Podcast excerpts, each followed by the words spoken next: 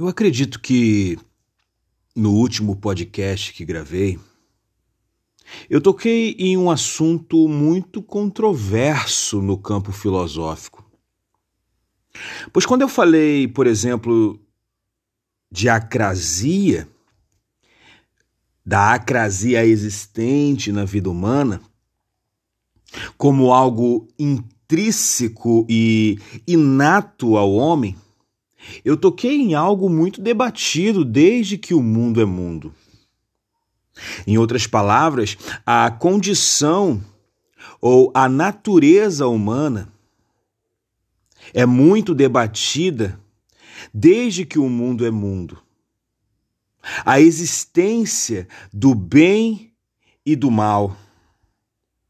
Há um debate interminável que tenta investigar e auferir o que eu admito. Não é tão simples assim concluir. A inegável, existente problemática. Afinal, o homem é um ser bom ou mal essencialmente? É óbvio que existem argumentos sólidos de ambos os lados tanto quem defende a bondade essencial, quanto quem defende a maldade essencial no homem. Existem linhas filosóficas que são razoáveis em certos aspectos. Mas eu não quero aqui entrar nesse debate interminável. Pelo menos não nesse podcast. Mas eu quero me ater a uma perspectiva mais teológica do que filosófica nesse momento. Pois há uma diferença entre teologia e filosofia. A filosofia não trabalha com verdades absolutas. Já a teologia, sim. E uma das verdades absolutas que a teologia bíblica nos revela é que o homem é um ser corrompido. A antropologia bíblica é exata e límpida em revelar que o homem foi criado à imagem e semelhança de Deus, mas que se corrompeu com o pecado. A antropologia bíblica nos revela nas palavras de Jesus que o homem é mau ainda que pratique atos de bondade e altruísmo. A gente vê isso em Mateus 7, 11, quando Jesus diz: Ora, se vós, que sois maus, sabeis dar boas dádivas aos vossos filhos, quanto mais o vosso Pai que está nos céus vos dará boas coisas aos que lhe pedirem. Agora perceba que para Jesus a pragma é uma categoria distinta da essência.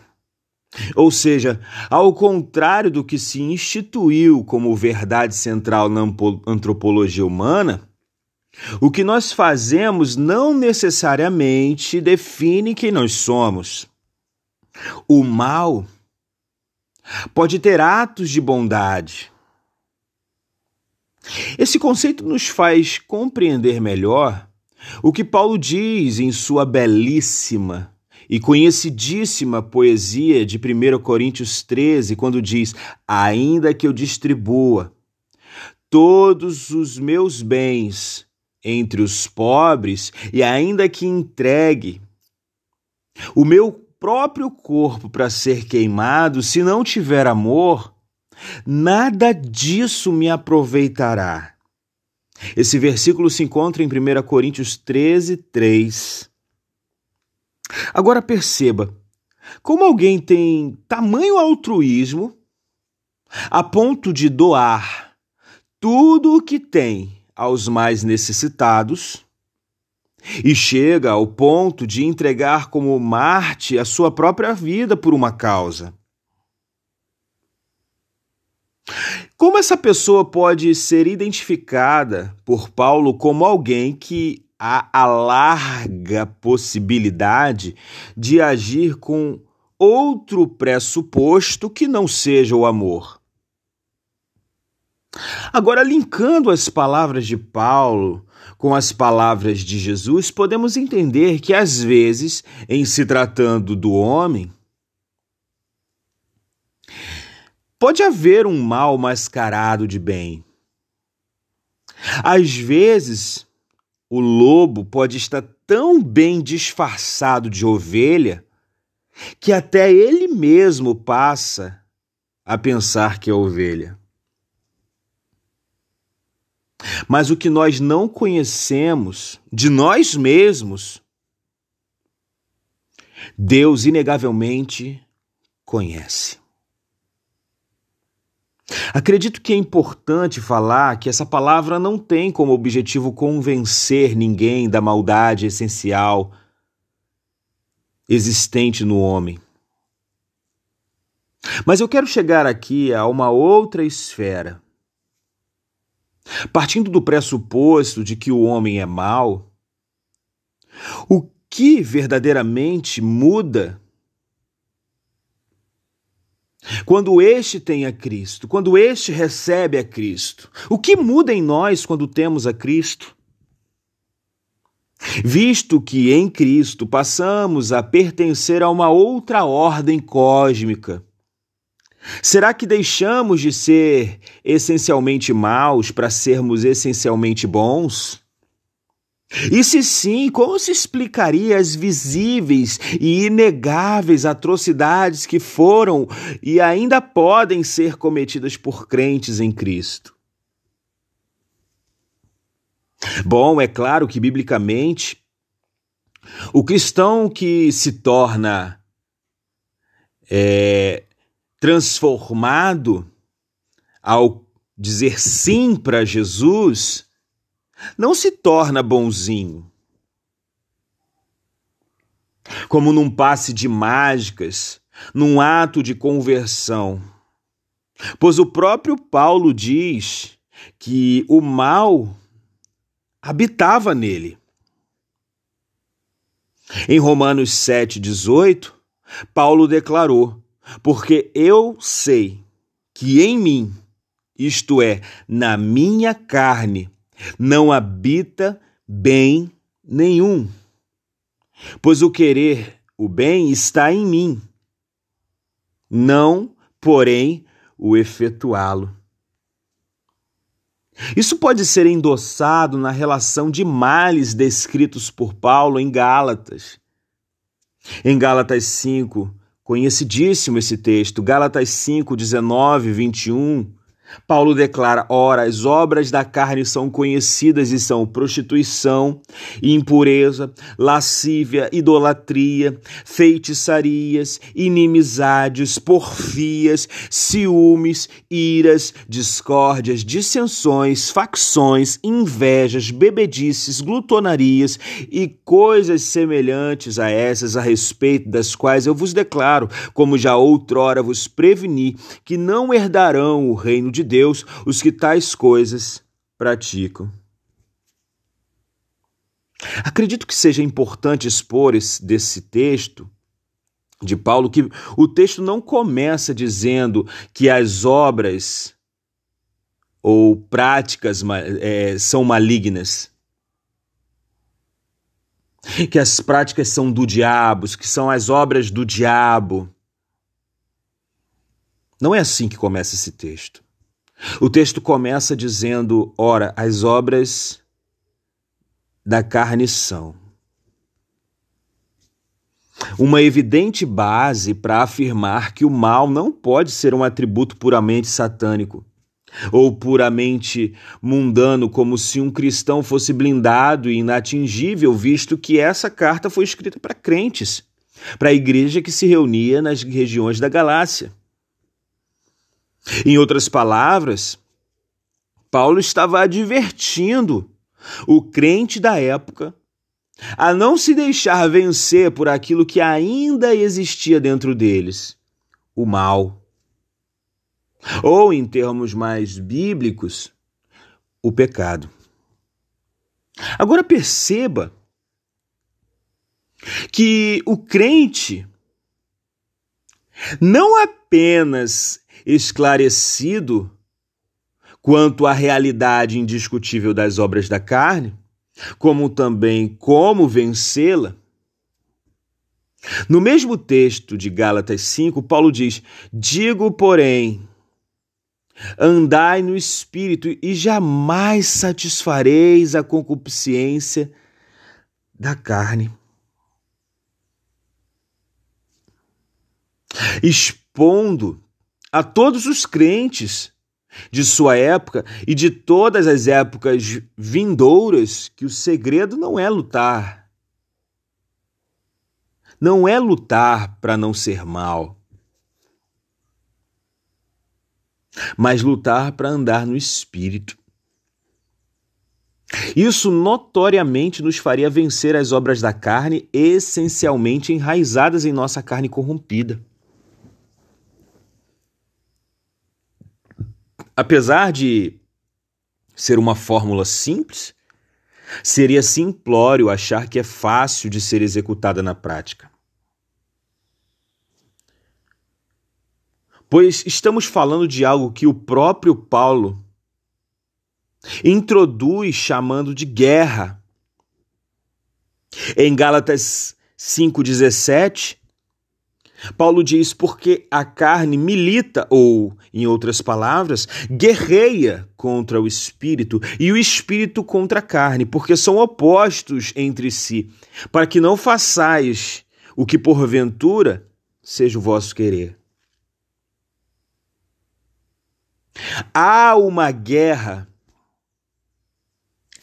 há uma guerra, há uma guerra cruel, inevitável, sem pausas, sem acordos de paz, sem diplomacia. Apenas guerra ininterrupta. E como em qualquer guerra, a vitória é garantida com a morte do nosso inimigo ou a sua subjugação. Nesse caso, a vitória é alcançada por pequenos avanços diários em cada batalha nessa guerra. Ao contrário do que se ensina convencionalmente sobre batalha espiritual, eu penso que batalha espiritual pouco tem a ver com hostes espirituais, mas tem a ver com o nosso próprio inimigo, nós mesmos. Talvez por isso haja tantos derrotados, pois, em se tratando de nós mesmos, convenhamos que se torna uma tentação ainda maior sermos concessivos e diplomatas nessa guerra. Mas como Paulo falou em Romanos 12, não te deixes vencer do mal, mas vença o mal com o bem. Em Romanos 12, 21, esse versículo se encontra. O mal que precisamos não nos deixar vencer não está do lado de fora, do lado de fora de nós. Ou em seres angelicais caídos, mas está dentro de nós. É esse mal que não podemos deixar vencer. Essa é a nossa guerra. Essa é a nossa guerra. E a orientação bíblica é vencer a essência com uma prática contrária. Quando o meu coração quiser reter o perdão, é aí que devo me empenhar ainda mais em perdoar. Passar por cima do meu ego ferido, das minhas razões e reservas, para não alimentar o mal existente em mim, mas o bem do Espírito de Deus que habita em mim. Mas não é apenas no que diz respeito ao perdão que essa guerra se faz necessária, mas no que diz respeito a tudo em nós. Visto que essa guerra não é resumida em um cenário externo, mas há um cenário interior, onde eu, ao mesmo tempo, sou o campo de batalha, o inimigo e o guerreiro de Deus. Entenda isso, eu e você, que lutamos contra a carne, somos, nesse cenário de batalha espiritual, ao mesmo tempo,